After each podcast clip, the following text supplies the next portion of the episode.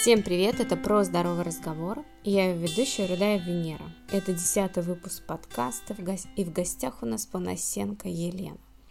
В данном выпуске мы поговорим про питание домашних животных. Такой вот необычный у нас выпуск.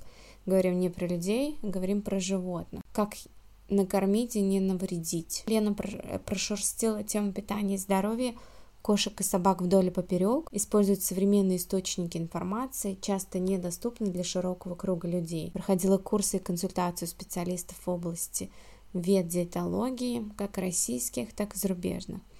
Видит слабые места в разных подходах и системах питания.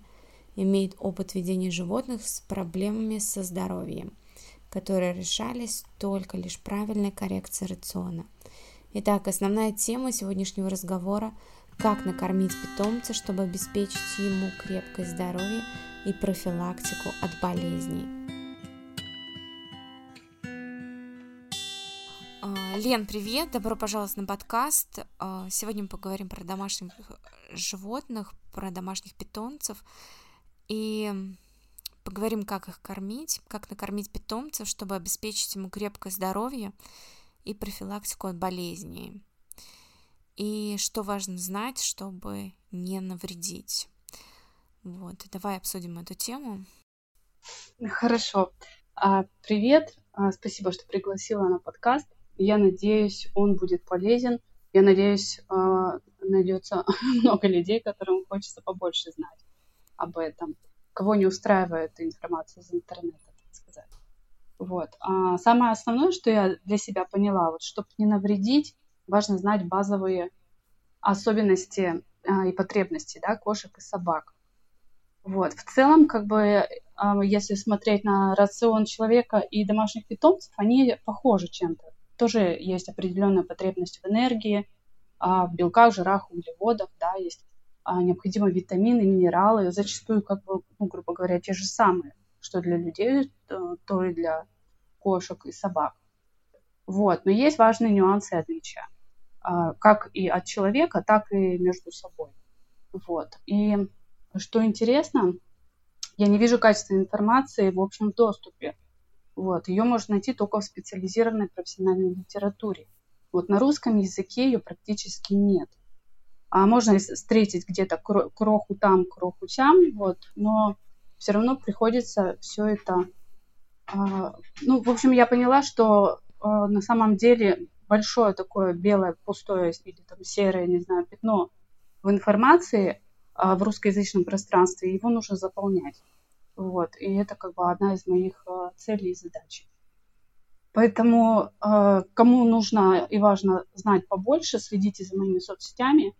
Вот, и в работе у меня сайт, где я хочу это бесплатно все выложить, потому что меня не устраивает подход, что чтобы там более-менее что-то серьезно узнать, надо пойти к диетологу.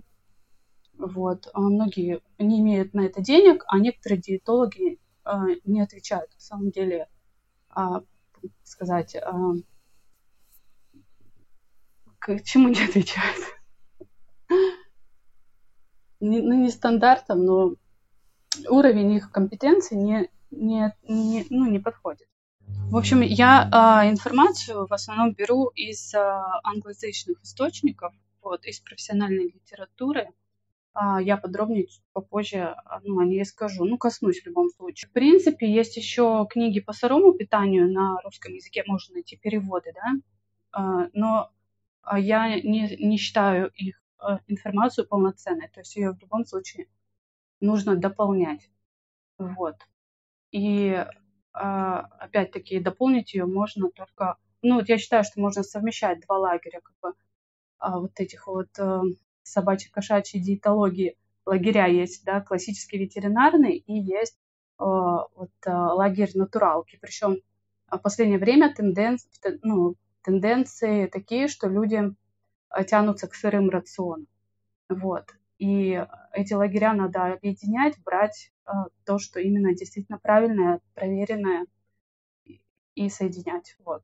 И тогда вы получите уже а, более-менее хороший рацион, без перекосов, без крайностей. Что еще? А, что еще, в принципе, чтобы я бы хотела, чтобы люди понимали, вот просто а, чтобы это было как дважды два вложено в голову каждого владельца а, там, домашнего животного, да, что рацион может быть полноценным и неполноценным, что домашний рацион может быть полноценным и неполноценным, что коммерческий корм то же самое может быть полноценным и неполноценным.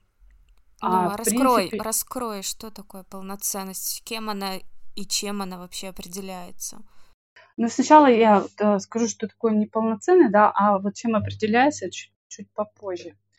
Вот. А, просто самый яркий пример, да, а, допустим, а, клиентка у меня купила котенка породистого, вот пока она его везла, там буквально там три дня, а, пока у нас а, не состоялось взаимодействие, она на свое усмотрение купила самый лучший корм в зоомагазине. По сути, этот корм представлял из себя ну, вареную курицу с морковкой в курином бульоне. То есть э, со стороны человека я сама была, вот, кстати, на ее месте несколько лет назад. Вот когда ты думаешь, э, что сухари это фигня, ну, имеется в виду сухой, да, корм промышленный. Вот, а вот такой нормальный кусок доброе мяса, это хорошо будет для питомца. Вот, соответственно, э, в зоомагазинах есть такие корма, которые выглядят как ну, куски мяса, как тушенка. Вот. Но надо понимать, что а, и вот она конкретно купила корм для котят. И только когда ты заходишь на сайт производителя, ты можешь прочитать, что этот корм дополнительный. Его нельзя использовать вот только его. Нельзя только им кормить а, все время, потому что он не обеспечивает, самое элементарное, он не обеспечивает котенка кальцием. То есть а, костная система у у малыша, да, она очень быстро растет, развивается, и нужно откуда-то брать кальций, чтобы строить а, вот эту костную систему. Вот. А в корме этого нет. И мы как бы этого не понимаем, мы не привыкли вообще, в принципе, а, всегда искать кальций в а, кормах для животных. Да, нам кажется, ну вот даже тушенка нормальный, нормальный корм, нормальная еда. Зачем переплачивать за сухари, можно взять тушенку. Вот, но это неполноценная еда. Вот, к, э, к счастью, этот котенок ел такое всего три дня. Вот, причем самое интересное, на упаковках же нет этого предупреждения. А в зоомагазинах не, не предупреждают об этом. А взрослое животное, оно, в принципе, подвержено риску, если оно будет есть неполноценную еду. Вот. А маленькие котята и щенки тем более. Ну, то есть, подожди, а... если на корме нет вообще никакого уточнения, что он неполноценный, да, что его вот нельзя там для маленьких, что он не, явля... не является основным, что он не дополнен. Нет, там может быть просто написано корм для животных. Этот корм подходит для котят. Ну, вот такие формулировки. А, ну, у нас чаще всего сухие корма, они а, полнорационные. Вот даже правильно так называть, да. Полноценные это э, мое слово. Вот. Она говорит, наверное, полнорационный, а, в котором учитаны потребности животного там, по белкам, жирам, вот, э, и также по минералам, по витаминам, по жирным кислотам. А, да, нет такого, чтобы на корме было написано «Внимание, осторожно, этот корм а, нуждается в дополнении». Вот, такого нету. Это, нужно, это должен знать сам человек. Вот это вот меня вот прям поразило на самом деле. В эту ловушку попадают многие, и даже те, которые вот, а, вот это вот очень распространенная натуралка, каша с мясом. Вот то же самое. Каша с мясом явно не хватает как минимум кальция. А если говорить о кошках, то ну, еще таурин можно туда добавить. Вот. Но это не единственное, конечно, что можно добавить в такой рацион, чтобы он стал а, полным и сбалансированным, если уж так говорить. Вот, поэтому еще часто такое бывает, э, знаете, из, из лучших побуждений а, кормят пюрешками, агушами всякими, вот этим вот детским прикормом для людей, а, кормят а, котят, кормят щенков. А, это плохо, конечно. И а, также вот творог, допустим, дают. Я, кстати, видела даже рекомендации где-то вполне себе официальные, но очень старые, правда. Вот, и там было из серии каша, мясо, немножко овощей и творог, источник кальция. Но на самом деле как бы времени прошло много с тех пор, и уже, ну вот, э, научные исследования нам что говорят, что важно и наличие кальция, и правильное его соотношение с фосфором. Ну вот, как минимум, да. Вот. Хотя, в принципе, баланс всех минералов важен. И избыток кальция может повлиять и на статус других минералов. И избыток фосфора может повлиять на другие минералы, не только на кальций. Ну, то вот. есть э, творог это плохой источник, да? Он не сбалансирован? Он недостаточный, по количеству он недостаточный, и плюс там много фосфора, и все равно соотношение получается кальция к фосфору а, не то, в общем. Однозначно кальция мало. Вот а тогда такой вопрос, что, что является источником кальция для животных? Ну, по большей части это э, кости. Так вот, если в дикой природе брать, ну, ну, грубо говоря, да, это кость. Ну, а если дома ты добавляешь? Это скорлупа яичная?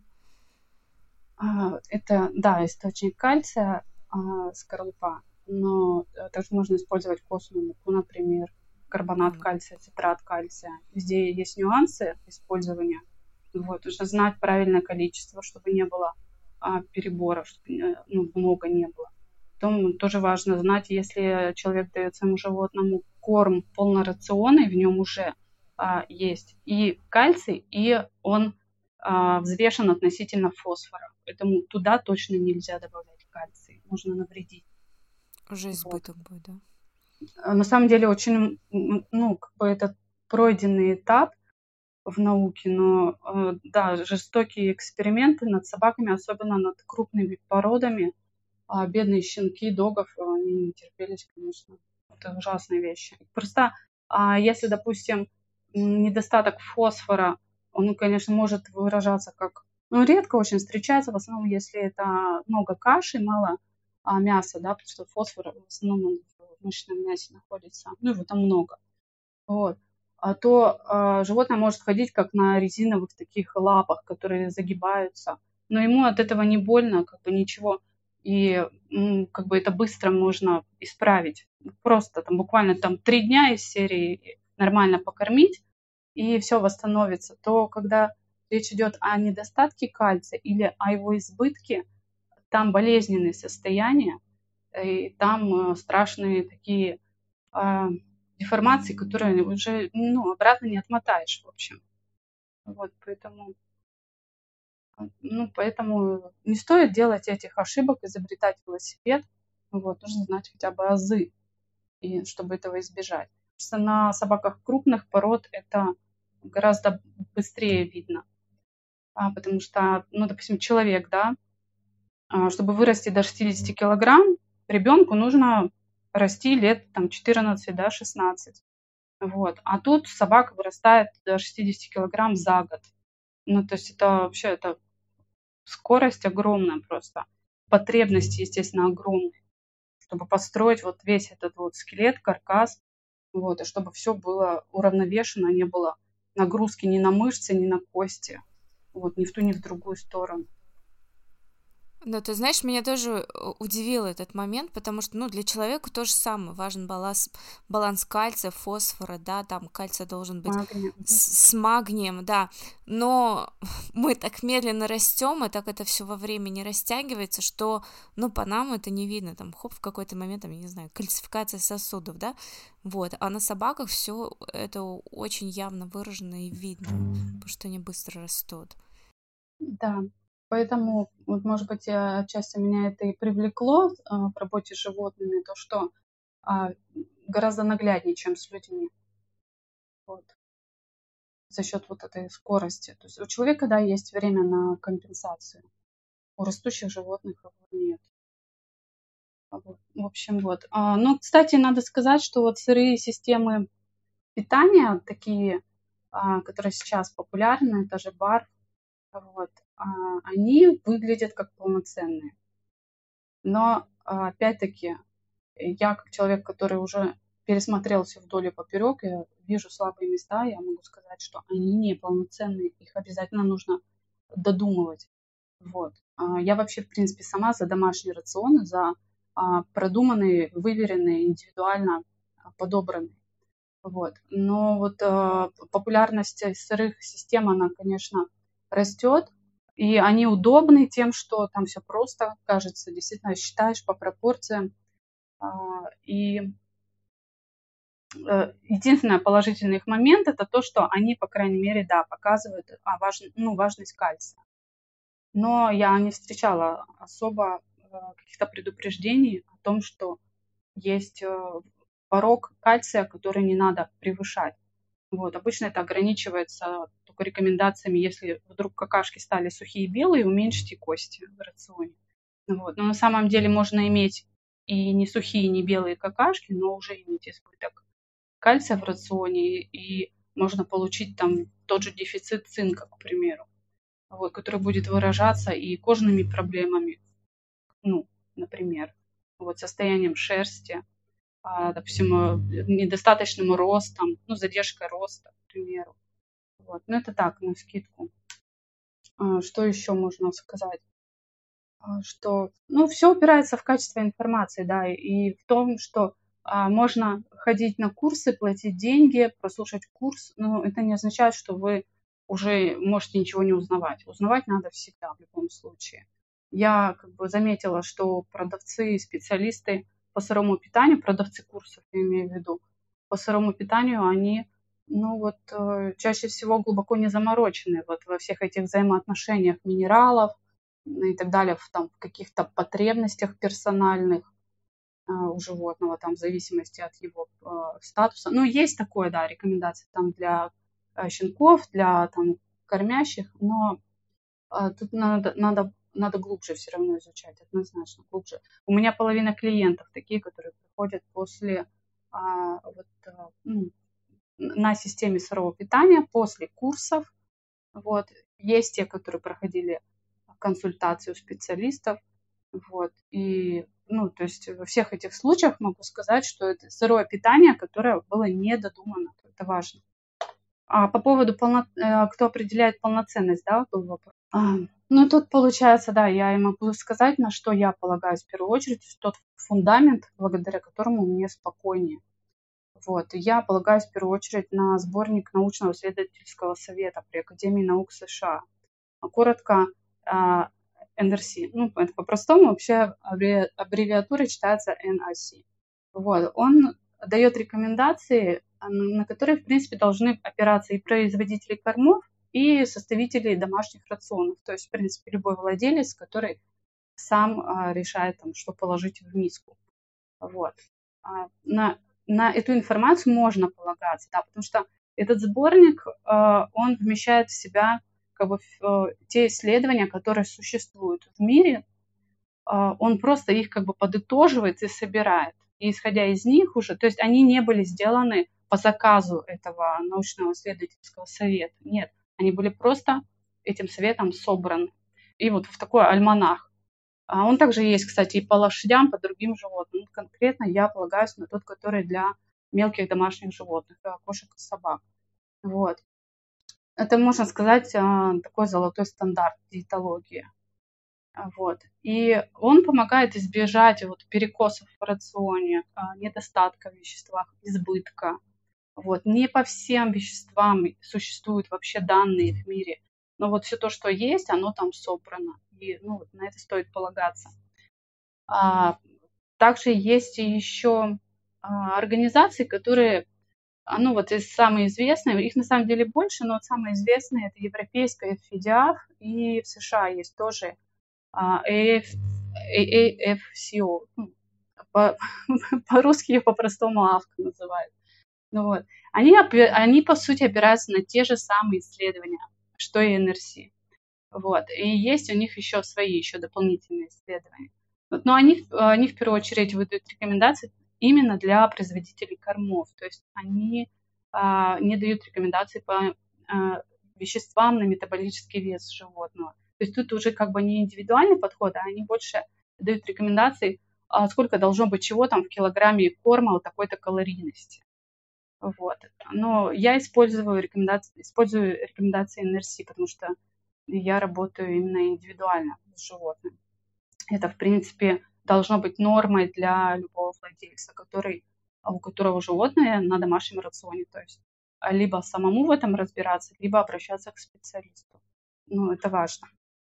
Вот. А я у себя показывала примеры а, у себя в блоге, примеры ну, той же разницы, там, э, сколько меди содержится в разных видах печени.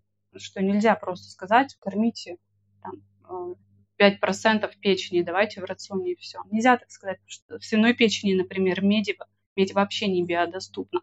И это а, освещено, кстати, в этом сборнике НРС. Есть такое исследование, которое подтверждает, что если животному давать свиную печень и считать, ну, рассчитывать, что оно получит медь, вы получите клинические проявления дефицита меди на таком рационе. А, ну, в принципе, пожалуй, пожалуй, это все, что, ну, если коротко так говорить, где брать эту информацию. Ну, по печени я сама ем говяжью печень для получения меди. Хотя ее ну, с современным почвой же, вообще если... может и не быть там. Вот, такой вопрос. Ну да. Но считается говя... говяжья печень, конечно, самый богатый источник меди. Да, безусловно. Ну, просто у меня очень часто встречаются а, такие животные, которые не любят говяжью печень, им просто вот по умолчанию чаще всего дают куриную печень, особенно кошка. Ага. А там меди, там прям вообще смех. Вот. Ну, я это показывала на примере. Понятно. А ты вот говорила про органы э, иностранные, да, скажем так. А, а в России есть что-то подобное, какие-то рекомендации? Именно чисто а, российские, России... да, для кормления угу. животных. Я понимаю. Ну, во-первых, учитывая то, что э, сборник НРС, он э, собирает, собрал в себе как бы данные, которые существуют в мире, то российские ветеринары полагаются должны тоже на него. Но они полагаются на самом деле на рекомендации Федиафа и ААВКа. Вот. А, ну, в основном. А, но э, такого прям российского сборника нету, нет такого. Вот. А по поводу надзора, вот там какие-то рекомендации для а, промышленников, вот именно а, промышленных кормов, есть ГОСТ, но этот ГОСТ не, не сравнить с рекомендациями той же ФИДИАФ, потому что э, наш ГОСТ, он обычно, вот, э, насколько мне известно, я его смотрела, он больше за безопасность, ну, чтобы там хранилось все как надо, на этикетке было написано, и вот чтобы там не было превышения под токсичным металлом тяжелым. Вот, а так вот, что ну и там, там совсем чуть-чуть одна табличка, там сколько белка нужно, там кошки, сколько собаки, из серии так. А вот, а в том же НРС там э, большущие таблицы, там и отдельно для котят, отдельно для щенков, отдельно для взрослых, отдельно а, для там беременных, отдельно для кормящих грубо говоря, для пожилых можно найти. Вот. И все это в разных видах. Там на килограмм корма, на там столько-то единиц энергии, на метаболический вес животного. Ну, такого нет. Поэтому я бы не полагалась на корма, которые одобрены ГОСТом, как на полноценные корма. Вот. Я только сегодня, кстати, сама смотрела корм а, российского производства, который заявлен как полноценный, а, все у него там, ну, он по ГОСТу, все, но но там просто есть очевидные вещи, которые показывают, что он полноценный. Ну, а, кстати, хотел тебя спросить, э, сейчас не появилась проблема с кормом, ну, из-за санкций? У нас есть вообще российские корма? Я же не специалист прям по кормам, по кормам. Насколько мне известно, есть возникли проблемы с лечебными кормами. А вот с, как бы с широкой линейкой кормов особо не возникло проблем. А, там, может быть, э, цена э, там, весной поднялась на них. Вот где-то, конечно, поуменьшилось в количестве, но в целом нельзя сказать, что вот прям мы остались без кормов. Нет, они есть, они продаются. А проблема в основном там коснулась лечебных кормов. Вот. Но, может быть, она уже на сегодняшний день там как-то решена. Вот. Но я, я не специализируюсь на кормах, я могу при этом составить рацион, чтобы э, может, мог человек использовать и корм, и домашний рацион. Вот. И, в принципе, мне э, понятие о кормах нужно для того, чтобы оценивать состояние животного в анамнезе, ну, там, э, оценивать, какой он корм получал, особенно если это молодые животные, которые только вот закончили фазу роста и пришли ко мне. Вот. Я это могу сделать, но я настолько в корма не погружаюсь, потому что, ну, ну, то есть вот твой вопрос немножко не ко мне. Угу. Ну, то есть а, ты не можешь подсказать, ну вот, ну вот обычный человек, не знаю, он не хочет разбираться. Да нету бренда. Он вот если меня сейчас кормить. хочешь спросить, какой бренд да, да. для какого животного, нету такой рекомендации. Есть а, главное, вы поймите, а, это я уже не тебе говорю, да, а слушателям, что важно оценивать, чтобы корм, во-первых, был полнорационный, содержал все необходимые вещества, которые описаны а, в, а, в, там, в НРС, там, в ФИДИАФ, да, одобрены, чтобы они ими были, грубо говоря. Вот. Во-вторых, чтобы этот корм, именно этот корм подходил именно вашему животному, потому что встречается такое, не дай бог вообще дают корм для собак, дают корм кошкам. То есть в нем как минимум нет таурина. Потом некоторые консерванты для собак, ну, сейчас не знаю, есть ли это в современных кормах, или 10 назад еще, некоторые консерванты для собак, они токсичны для кошек. Вот. Это тоже надо понимать. Потом это должен быть, если вы берете корм а, для щенка, то это должен быть реально корм для щенка. Нельзя щенка кормить кормом а, для всех фаз жизни. Это вообще неправильно. Потому что если смотреть реально эти таблицы, а, видеть, сколько требуется того же кальция щенку и сколько требуется кальция этой же породы, там, взрослой собаки, там большая разница. Это, ну, то есть вы не, не обеспечите щенка, если будете кормить его взрослым кормом, например. Вот. То есть, э, ну, есть свои нюансы, поэтому здесь надо, чтобы именно этот корм подходил именно этому животному. Потом есть, а, ну, уже я не буду касаться состояния здоровья, ладно, вот. Но иногда, вот, допустим, важно, чтобы он по жирности подходил, по количеству клетчатки, чтобы не было сильно много. Вот. Тут даже в кормах, в принципе, нужен индивидуальный подход. И нельзя сказать, что вот эконом-класса корм прям это совсем плохо, а вот какой-нибудь премиум это хорошо. Вообще не совсем так. Конечно, правильно ориентироваться на ценовую категорию в какой-то степени, потому что это а, часть отображает да, стоимость сырья. Вот. Но, тем не менее, есть и дорогие корма, которые вы купите, но не обеспечите свое животное. И порой даже э, дешевый корм мог бы это сделать. Но самое еще интересное, что вот эти все э, разделения на эконом, на там, премиум, на там, холистик, это все, ну, нету, на, нету никаких официальных рекомендаций, каких-то ну, какой-то документации, которая бы говорила, вот корм считается премиум, если он то-то, то-то, то-то. Корм относится к, к классу холистик, если то-то, то-то, то Вообще такого нету. Это, это вот чисто вот маркетинг.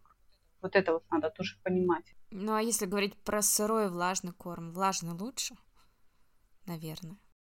У влажного корма тоже есть свои нюансы, но э, среди влажных кормов легко нарваться на неполнорационный корм, это точно я могу сказать.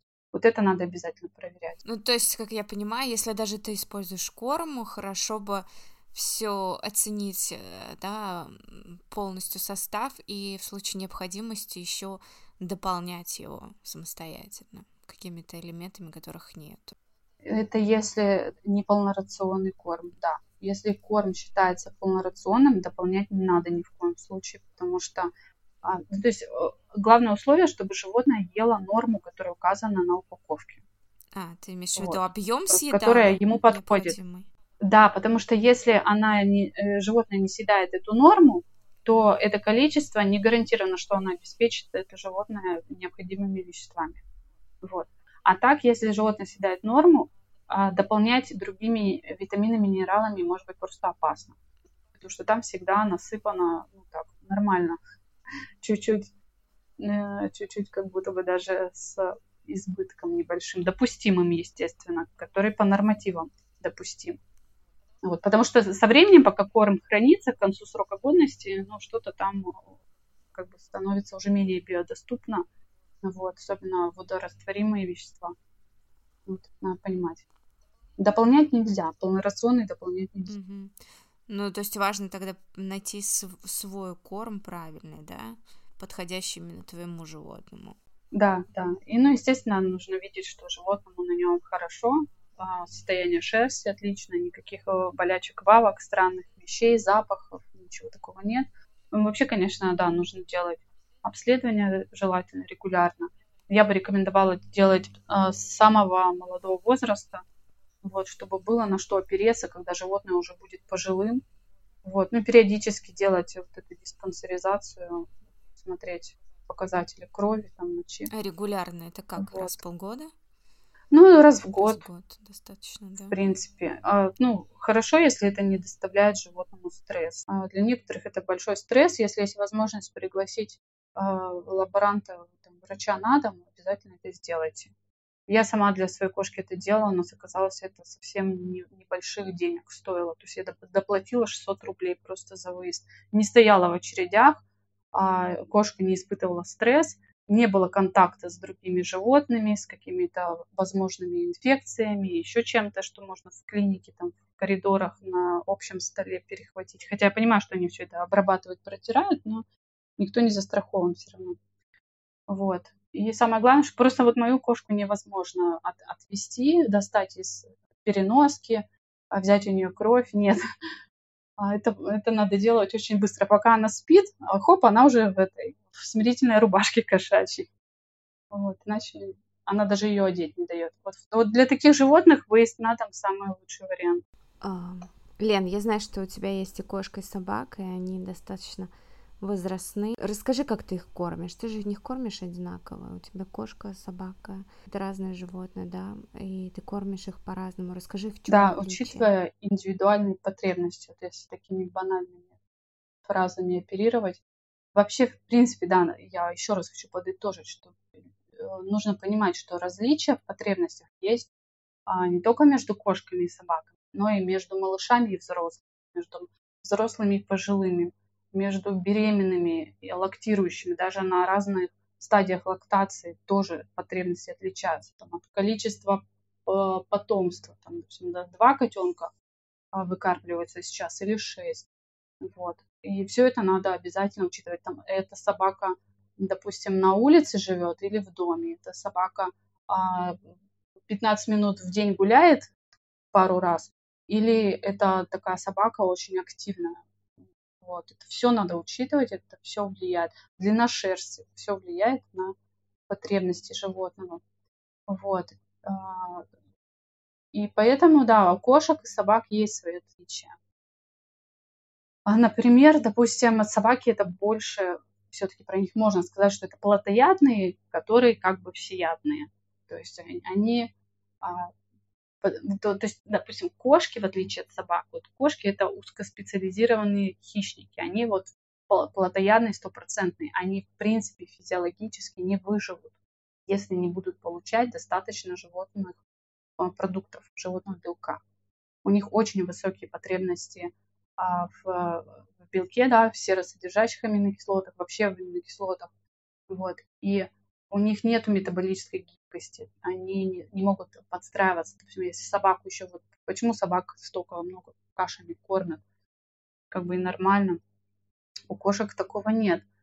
Вот. Даже э, корма сухие, которые делают, да, в них там много углеводной составляющей для кошек, хотя это ну, как-то не, ну, не очень кажется нормально. Вот. Там все равно учитывается, что минимум белка, который должен поступить в кошку, он поступает. Если он э, не будет поступать, то кошке будет плохо на этом корме. Вот. А, и что о кошках э, важно знать? Ну, кроме того, что у них высокие потребности в белке, важно еще, чтобы она реально съедала а, ее норму в день, потому что очень часто вот э, встречается среди новоиспеченных сыроедов, когда вот кошку переводят на сырой рацион. Встречаются такие кошки, которые вроде бы едят, но очень мало. И владелец все думает, ну, сейчас она привыкнет к новому рациону, и уже заживем, будет хорошо кушать, вот, а там я ей буду там и разнообразие вводить, и все такое. А кошка на самом деле ест чуть-чуть и пошла. Там, хоть сколько ее голодом мори, она это же самая голодная, она придет, и вот она съест чуть-чуть. Вот, то есть это не собака, которая накинется и съест всю тарелку. Вот, нет, она поела и пошла. Вот. А, такие кошки есть, да, вот такой процент кошек, которые никогда не, не станут есть нормально. Поэтому вот я предостерегаю, не ждите этого, а делайте сразу так, чтобы кошка съедала полноценную свою порцию. То есть это а, самое, конечно, простое, это а, медленный перевод со старой еды на новую, когда вы примешиваете по чуть-чуть и потихонечку меняете пропорцию. Вот, чтобы вы могли держать руку на пульсе, что если она вдруг начинает отказываться от еды или меньше съедать, вы могли сделать шаг назад. Плюс еще а, как бы инструмент такой аттрактант. Это вот а, вещества, которые будут побуждать а, аппетит, да. А, то под каким соусом кошка съест что угодно. А, это тоже как бы, ну, ассортимент разный. Вот, из а, всего известного ассортимента моей кошке ничего не, под, не подходит, ей ничего не нравится. Но а, вдруг неожиданно я выяснила, что она все готова съесть под а, костным мозгом из голени индейки. То есть ей никакой костный мозг другой не подходит, а вот его она кушает вообще за милую душу. Пожалуйста, хоть, хоть что-то им помашь, она съест.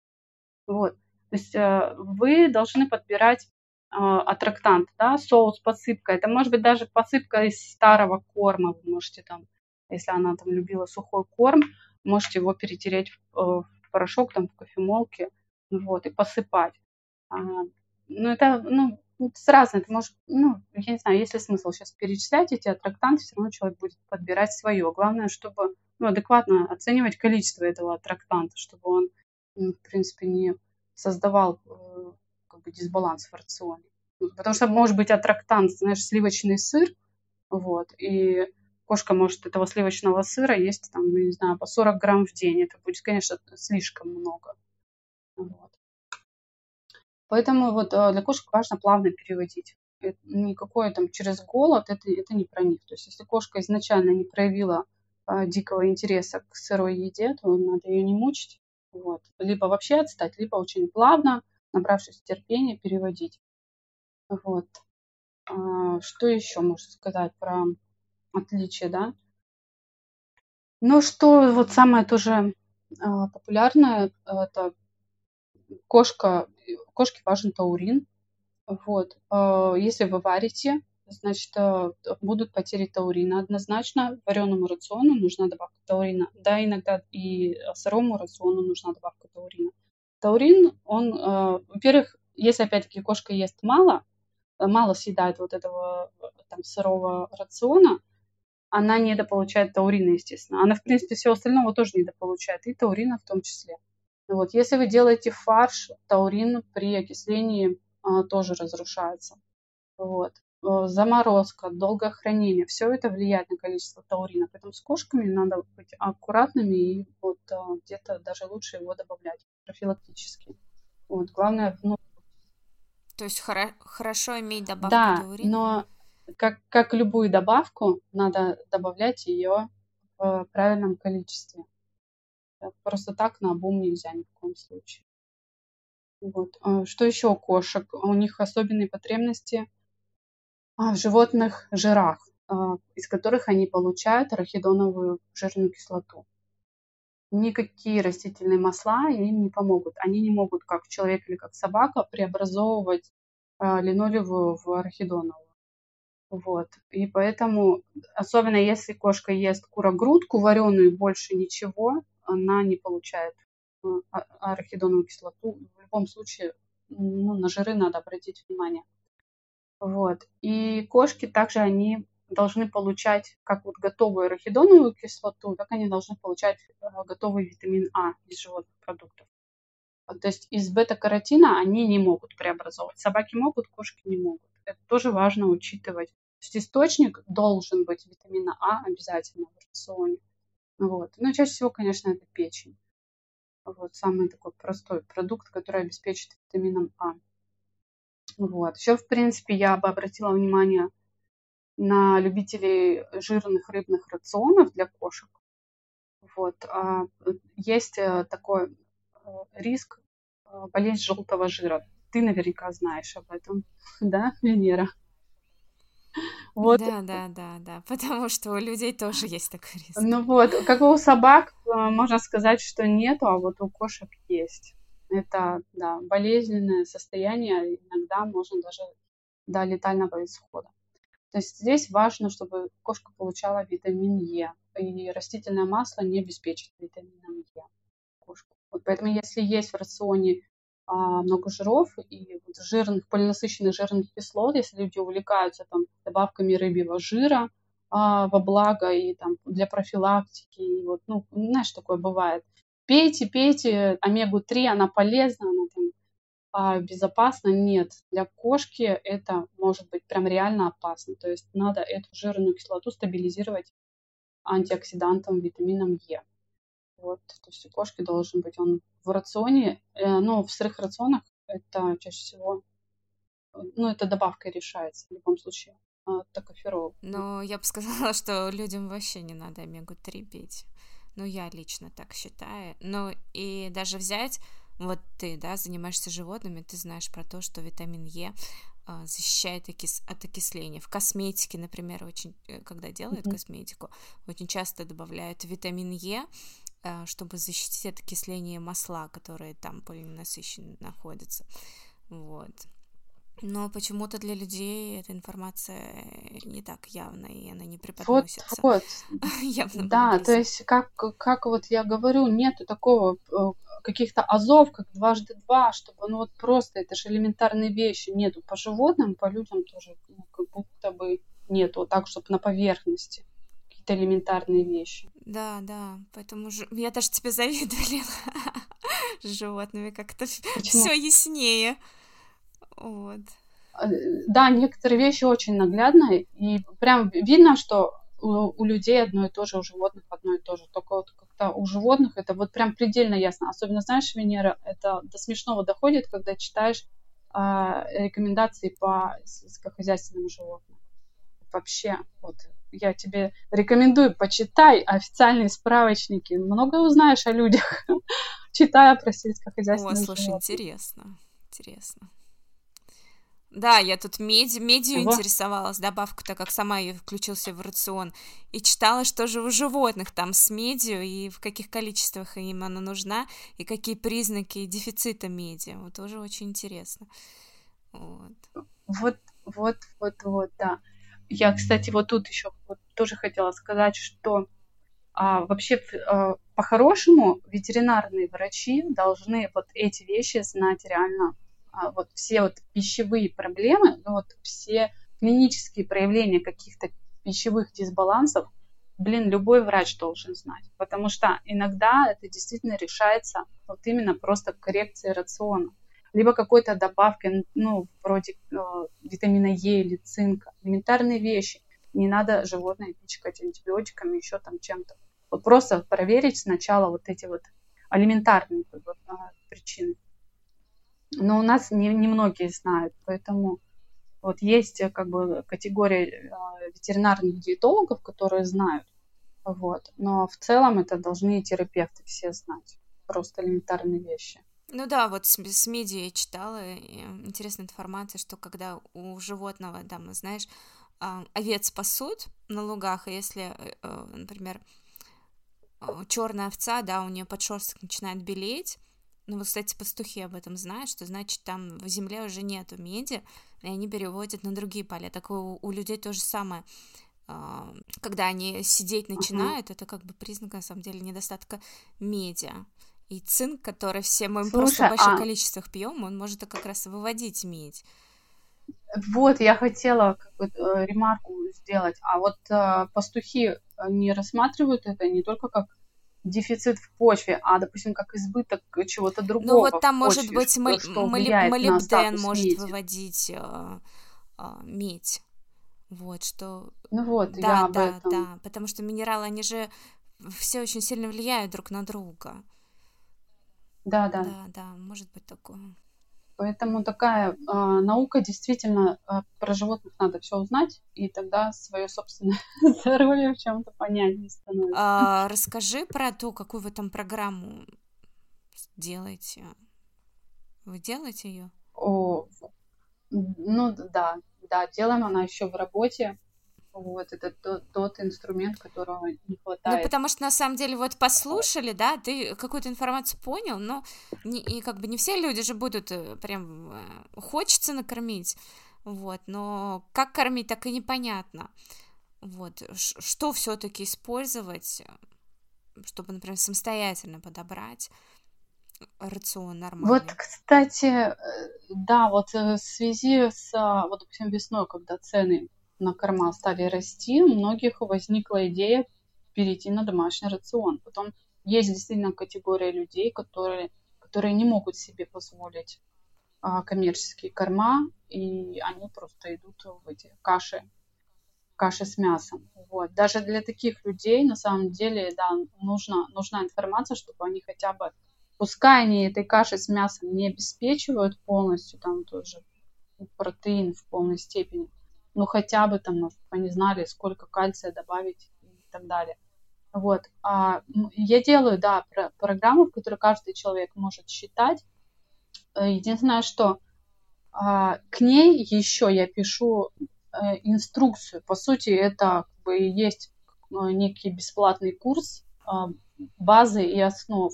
Вот. Потому что, чтобы посчитать в рационе, нужно знать. То есть просто так вот с наскоку нельзя садиться и считать. Потому что можно посчитать, все будет красиво в программе, но ты ну, на самом деле практически это, этот рацион будет ненормальный. Ну, допустим, я видела а, рацион, который считали в, тоже в программе, но единственное, что а, я, как бы, я понимаю нюансы, почему они там считали, на какие стандарты опирались. Вот. А там для кошки был рацион из серии пол тарелки, это картофельное пюре, вот, кусок мяса и а, две таблетки, одна с кальцием, другая мультивитамин какие-то мультивитамины, мультиминералы. Вот. А это был, ну, как бы реальная официальная рекомендация диетолога, сертифицированного, сертифицированного в ветеринарной клинике работает. Вот. Но по программе, конечно, так вот смотреть, кошка обеспечена калориями, кошка обеспечена протеинами. Ну, как бы тут еще нужно подключать ну, не то чтобы здравый смысл, я не хочу ни в коем случае э, заниматься какими-то сплетнями, разоблачениями. Нет, ну просто объективно человек, когда садится считать программу, он должен понимать, что, ну, что приемлемо, а что нет. Вот. Ну, в конце концов, эта кошка, она не, не, не ела этот рацион, вот, который ей посчитали. Вот. А, и вот, чтобы человек сел и считал, он должен понимать, как ставить цели, во-первых как, как определить, что должно получиться в итоге, на какие а, цифры рассчитывать, сколько должна получать кошка, чтобы она удовлетворяла свои потребности. Это, это все нужно прописать, э, этому, этому всему надо обучить человека. А потом уже он садится и спокойненько себе накидывает для своей кошки рацион для, для своей собаки. Вот. Угу. Ну, так что так. То есть надо следить за тобой в соцсетях, да, и ты потом выложишь информацию по этой программе и по инструкции. Да, то есть даже если человек не захочет э, использовать программу, он, в принципе, может бесплатно почитать э, всю эту базовую информацию. Вот, у него уже, в принципе, будет понимание, на что обращать внимание. Поэтому, да, это, это пока требует времени. Э, у меня есть ну, свои сроки, но в этом году это, это уже должно выйти однозначно. Но если так, по-хорошему, сама программа расчета, которая вот основывается на э, требованиях НРС, она уже, можно сказать, готова. То есть а мне там самое долгое это с базой продуктов э, поработать, а так основное все формулы, все это учтено уже. Э, мой как бы помощник, коллега, не знаю, ну, специалист конкретно по программированию, да, вот, он это все уже, уже внес, занес, остались там штрихи. Вот. Самое главное – это сопровождение к этой программе. Пока его нет, можно обращаться за индивидуальным расчетом. Ну, уже я сама могу посчитать. Ну, а неужели нету готовых программ или не было? Или они дорогие, они конкретно вот именно под специалистов рассчитаны, что обычный человек не очень разберется? Есть, э, есть программы, есть э, программы, в которых работают ветеринарные диетологи. Вот, в принципе, эту программу, я, насколько знаю, может любой человек купить. Вот. Единственное, что говорю, в ней а, сами стандарты немножко по-другому считаются. Это, а, как я понимаю, это а, заточено под все-таки а, больше под корма, с одной стороны. Вот.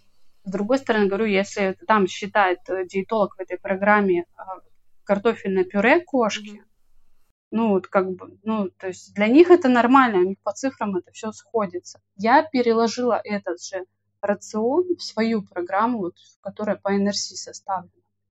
Вот. А рацион неполноценный, однозначно. То есть и там в этой программе, которая считает э, диетологи, они почему-то считают м, по сырому веществу все. При этом они как бы настаивают на э, приготовленных рационах.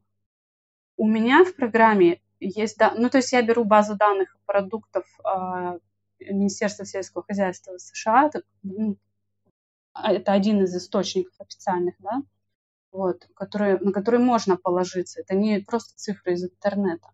Вот, у меня есть оценочные значения для сырого рациона, у меня есть оценочные значения для а, приготовленного. Вот. Я не понимаю, как, как считать вареный рацион а, в сырых продуктах. Я вообще этого не понимаю. Есть, когда у меня есть уже просто конкретные цифры а, для там, вареной курицы и для сырой, я просто беру вареную курицу и все, и считаю с ней. Вот. Потом э, у меня есть оценочные значения сырых костных продуктов. Это как бы ну, тоже не очень популярная тема, потому что для людей обычно ну, никто не оценивает, сколько там кальция в костях, там в куриной шее, к примеру. Вот. То есть есть нюансы. Вот, это, ну, как бы... А так программ других я больше не знаю. Ну, только знаю на английском программы. Несколько, причем а, есть очень дорогие, есть очень дешевые, но я хочу сказать, что даже вот есть популярная программа а, от популярного ветеринарного врача я получила ссылку, пошла, купила эту программу, и я вообще не смогла в ней работать. Вот, это просто такие дебри дебрями. Очень неудобно. Очень. А потом я уже нашла на форумах, а, как обсуждают эту программу, что это самая, самая неудобная программа, которую можно было придумать. Она прям бесит всех. Вот. Так что как бы программы есть, а пользоваться ими а, ну, ну, как бы это уже другой разговор. И еще я видела программу, которая вообще нельзя считать ее как а, расч... Э, ну, предназначенной для расчета полноценного рациона, потому что она из серии считает там а, по процентовке бар. Ну, вот сколько там мясокосных, сколько мышечного мяса, сколько печени положить в тарелку. Все она считает вот в процентах. Ну, извините, это я и так могу посчитать на бумажке. Ну, вообще там эта информация ценности не имеет. Когда мне нужно оценить, то есть почему я еще э, делаю эту программу для того, чтобы э, люди могли сами себе как бы накидывать рационы, ну сами для своих животных. Понятное дело, что никогда нельзя будет выверить там до миллиграмма. А, в любом случае будут э, какие-то неточности, но когда ты все равно закладываешь рацион, хотя бы очевидные огромные эти дыры, пробелы ты видишь, и ты можешь их закрывать. Самое часто встречающийся недостаток цинка а, на рационах, на сырых, ну, если о сырых говорить. Часто встречается дефицит тиамина. На самом деле это очень неприятная, критичная вещь. Вот, все это встречается. Что еще может встретиться? Ну, элементарно человек может увидеть, что жиров нету ну, это, это же полезно, согласись, если человек посчитает в программе, увидит, что совсем-совсем неподходящее для его кошки безжировое меню. Вот, что ему программа показывает арахидоновой кислоты, как бы нет, сделайте что-то, добавьте в тарелку арахидоновую кислоту, источник ее. Вот. То есть можно посмотреть, есть ли передозировка по витамину А, там, если, там, э, сколько меди, сколько, ну вот показано, она показывает а, ну, белки, жиры, углеводы, понятное дело, наличие а, там, золы, наличие воды, вот, минералы, витамины показывает и аминокислоты. Тоже очень наглядно. Ты закладываешь туда тарелку с кашей, ты видишь, что аминокислоты конкретному этому животному вообще не хватает. Но ты добавляешь туда кусочек мяса и понимаешь, что ну, все равно не хватает. Добавляешь еще один кусочек мяса, уже получше, уже хорошо. Вот. Ну, хотя бы так. Ну, я надеюсь, твоя программа будет отличная. Вот, и желаю тебе хорошего удобно. запуска, скажем так. Мы с тобой в прошлый раз, когда разговаривали как-то, я тебе говорила, что это хорошая идея для стартапа, видишь, все. Да, я давно вынашивала, я просто, у меня не было а, человека, который мог бы это реализовать. А так я, я как бы это давно поняла, что а, это прям пустое место, которое надо занимать, его нет, у людей нет инструмента, кроме как пойти и обратиться за консультацией. У человека нет этого инструмента. Вот, ну, у русскоговорящего. То есть, если он не знает там, английский, да, не может пользоваться программой на английском языке. Ну, опять-таки, надо учитывать нашу, как бы, специфику наших продуктов. Вот. В Министерстве сельского хозяйства США нет оценочных значений на ваге. Она очень популярна. Мы ее ищем уже в другом месте, тоже в каком ну, в авторитетном источнике, в европейском. А, Лен, давай говорим еще про домашний рацион. Какие часто ошибки возникают в домашних рационах? Да, хороший вопрос, в принципе. Пока нет программы. Пока нет программы, да, да. Вот можно да. послушать нас и, может быть, взять и скорректировать быстро, увидеть свои ошибки, да, исправить. Да. В общем, а, самое, ну, их, конечно, их несколько. Вот. На первом месте это вот когда люди пере, а, перекладывают э, понятие о своем рационе на животных перекладывают понятие о том, что полезно для человека, что как будто бы это прям полезно для а, там, собаки, для кошки. Вот, особенно, кстати, часто встречается вот эта вот гонка побольше овощей, побольше свежих овощей, вот, что это же так полезно, да, людям нужны свежие салатики и животным. Вот, ну, проблема в том, что это, это не первостепенная задача добавить свежих овощей собаке с кошкой. Вот, а кошки так вообще как бы это не нужно.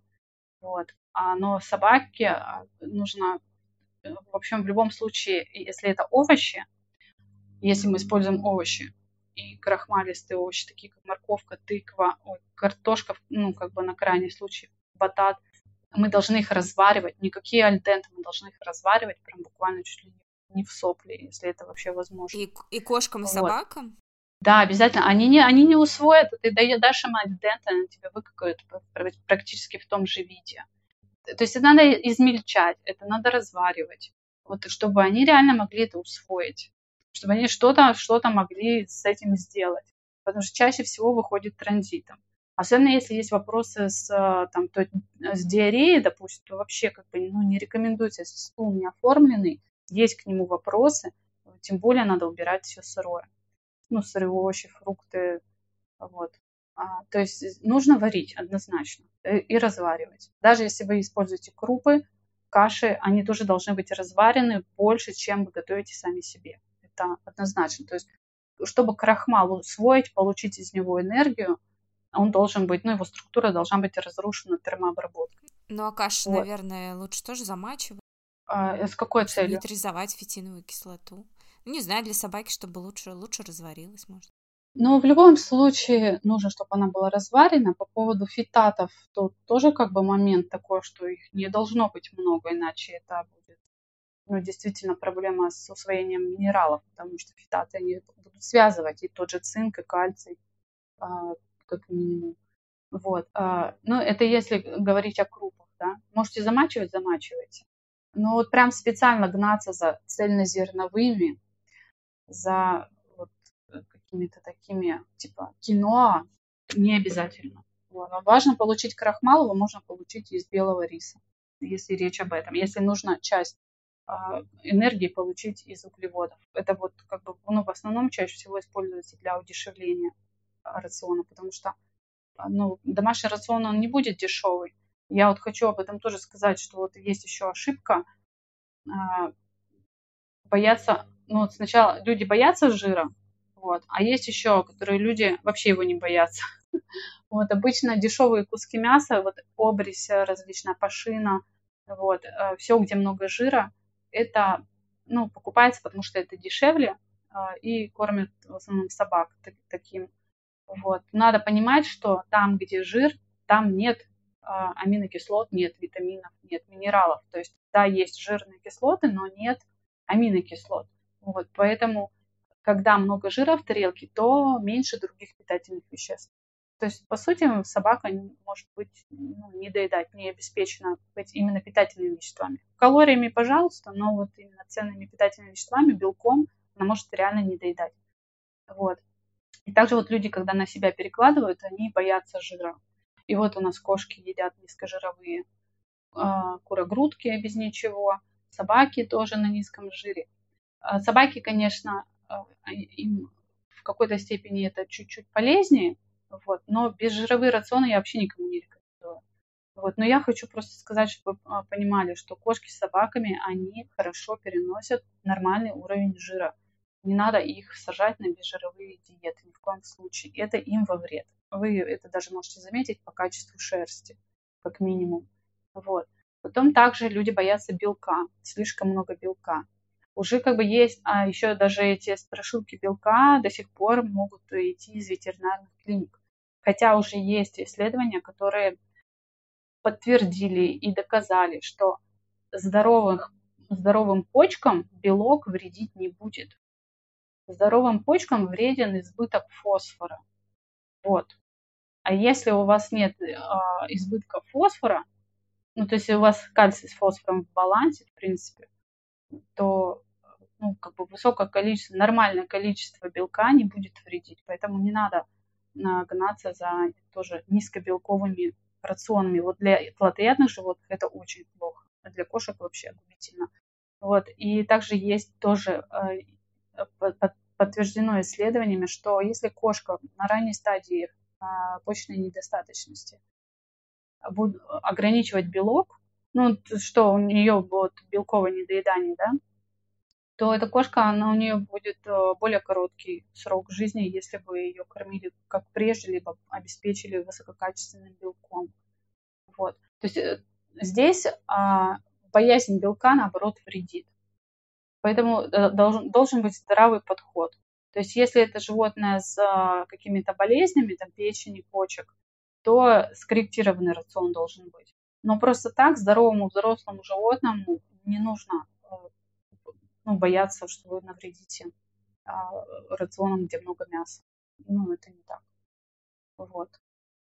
Это из таких частых ошибок. То есть э, боязнь много белка, боязнь много жира, вот, а, либо слишком мало жира. А, что еще? Когда тоже, это уже на сырых рационах в основном встречается, это когда а, подслабленный стул корректируют костями. Вот это тоже как бы большая ошибка. А, мы часто видим рекомендации, что если стул жидкий, добавьте побольше костей, ну, мясокостных продуктов, и стул как бы станет нормальный. У меня были такие клиенты, которые приходят, у которых вот только так и работает.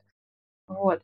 На самом деле корректировать стул а, костями нельзя, потому что вы просто элементарно можете передозировать кальций вот, и получить недостаток по другим минералам. Вот, поэтому здесь уместнее подходить уже с э, работой с клетчаткой. Вот, она, конечно, тоже разная, а, растворимая, нерастворимая, ферментируемая, неферментируемая. Вот. Но, тем не менее, клетчаткой можно работать со стулом. Вот, это тоже важно знать, потому что многие пренебрегают клетчаткой. Вот. И что еще сказать? Ну, кстати, да, э, на здоровье стенок кишечника клетчатка тоже оказывает влияние. То есть микробиота, которая ест определенные волокна, она вырабатывает а, вещества, которые, которыми питаются энтероциты стенки кишечника. Вот это и у людей, и у кошек, и у собак тоже. Вот, поэтому прям совсем их обделять клетчаткой не нужно. Ну, главное ее не, тоже не переборщить. Она, во-первых, разная, но, во-вторых, нельзя, чтобы ее было слишком много. Вот, потому что когда очень много клетчатки по сухому веществу, этот рацион уже а, имеет низкую усвояемость по другим питательным веществам. То есть клетчатка просто связывает а, питательные вещества, и а, они не всасываются. Но животное их не получает. И, ну, как бы самая, конечно, популярная ошибка – это не давать источник кальция. Ну, мы это, в принципе, обсудили. То есть обязательно в рационе должен быть источник кальция для любых животных, и в частности для маленьких растущих, обязательно для кормящих, для беременных. Вот, у всех есть свои как бы нормы, а лучше их не, не как бы не, не перешагивать ни, ни в сторону больше, ни в сторону меньше. Вот. Что еще?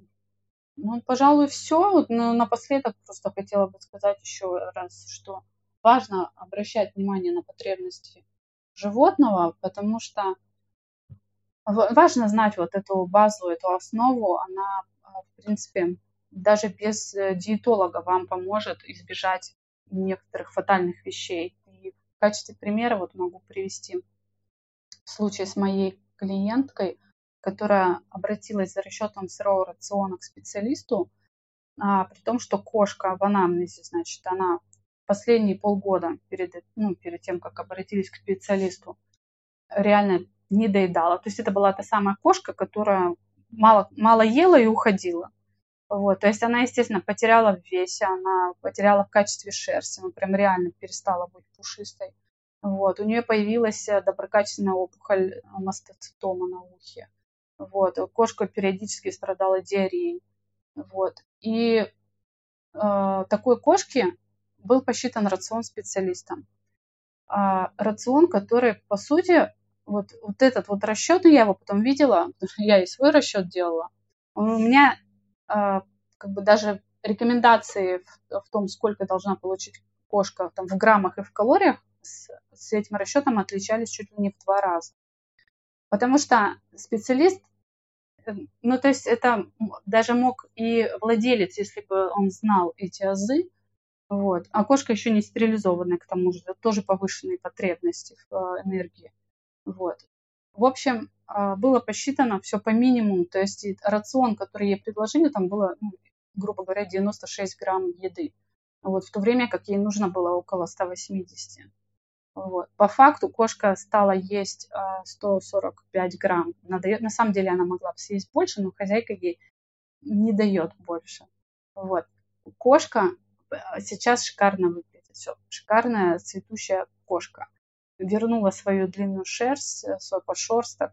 Вот. У нее хороший аппетит. В принципе, ну, кошка, э, кошка бы не достигла такого состояния, если бы она ела те рекомендованные 96 грамм вообще. То есть даже учитывая то, что у кошки онкология, это тоже повышенные потребности в определенных веществах и в белке в том числе. Вот. Нельзя было рекомендовать 96 грамм. Это слишком мало для кошки, которая и так полгода не доедала. Вот. То есть, ну, элементарные вещи, там даже можно не вдаваться дальше там, в минералы и во все остальное, просто элементарно. Кошка должна получать больше, потому что вот и вот эти вот все вышеперечисленные пункты. Вот. В принципе, я надеюсь, что я заинтересовала а, многих ну, таким более глубоким подходом. И самое главное, я хочу сказать, что это, ну, это доступно это, это может освоить э, любой как бы, человек, если он э, найдет хороший источник информации, но эту часть я уже решила взять на себя, потому что, как, как я люблю выражаться, любая баба Люба должна иметь доступ к такой простой информации. Вот. По поводу этой кошки. Я не договорила мысль, да? Не, все нормально. Я видела пост и, конечно, очень очень понравилась за кошку, как за 4 месяца совсем она стала другая, цветущая, шерсть пышная, красивая. Ну, просто небо, небо и земля на самом деле. Казалось бы, всего 4 месяца. Вот. Да, просто человек, который вот думает, что раз кошка на сыром рационе, да, как бы, что еще может быть лучше? Значит, вот если она вот так выглядит, значит, ну вот так она может выглядеть на сыром рационе. То есть э, вот та, которая она была в феврале, да, это, в принципе, для многих людей кажется ну, ну, нормальной норма. Знаешь, глаз как бы замыливается, э, ты каждый день ее видишь, вот, и ну, относятся к этому как более-менее нормально. Я хочу сказать, что вот именно в том кейсе, не знаю, а, будешь ли ты это выкладывать в общий доступ или нет, там и, там и анализы врач смотрела, которая тоже оказывала консультацию по питанию этой кошки. Там тоже не было скорректировано ничего относительно того, что как, ну, относительно вот всего перечня вот этих условий. То есть врач что сказал, ну, что, нормально, нормально. Ну, то есть вот она была такая в феврале, на этих нормально. Ну, все, будем закругляться. Да, пожалуй, для этого подкаста информации, в принципе, много полезно. Если потом встретиться на еще один, можно что-то более детально. Если будут вопросы, да, какие-то, что-то захочется подробнее разобрать, мы с Леной запишем еще один подкаст. Пока все, Лена, спасибо большое, было очень интересно послушать. И тебе спасибо за приглашение.